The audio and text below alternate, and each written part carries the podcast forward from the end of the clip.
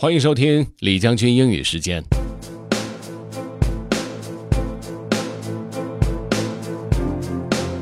今天和大家分享的内容来自于 Steve Pavlina。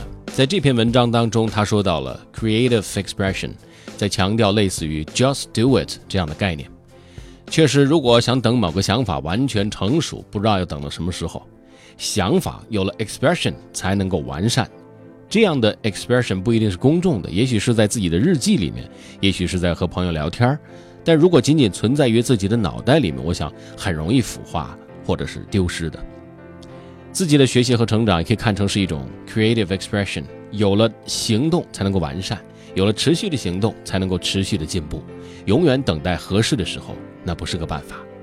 OK，let's get started. Have fun. Are you playing the waiting game? By Steve Pavlina. Lean into action in spite of your doubts. It's unreasonable to expect perfect clarity in advance. A fuzzy idea is good enough. Ideas don't normally become crystal clear when you're standing still and pondering them. In fact, they rarely become crystal clear even after you've implemented them. When I get an idea for a new article, it's usually quite fuzzy. All I have is an idea for a piece of an article, like the beginning of it a point I want to make, or maybe a story to share. I don't know what the completed article will include, how long it will be, how long it will take to write, or how it will end. I don't get any of that upfront.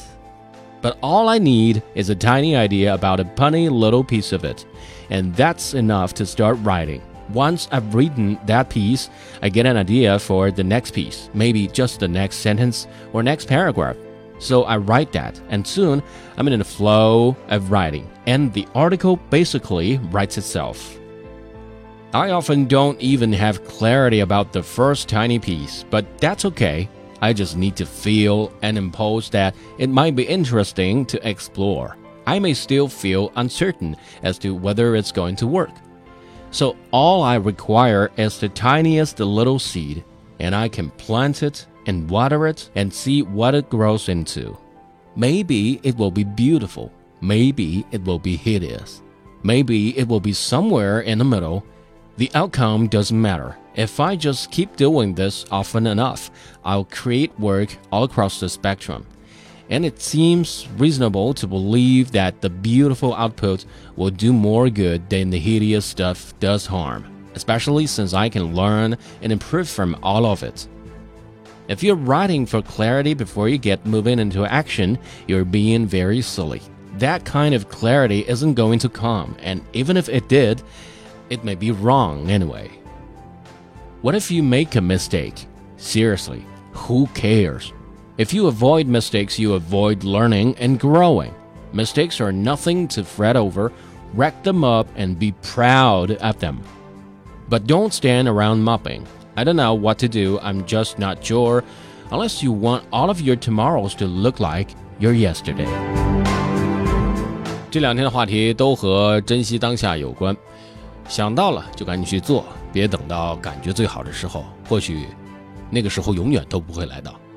更多内容，各位亲们可以关注重庆之声的微信公众号“重庆之声”，进入品牌就可以找到李将军英语时间了。另外呢，也可以在喜马拉雅 FM 上面搜索“李将军”就可以找到我了。OK，that's all for today. Thanks for listening. This is General Lee 李将军。下期节目见。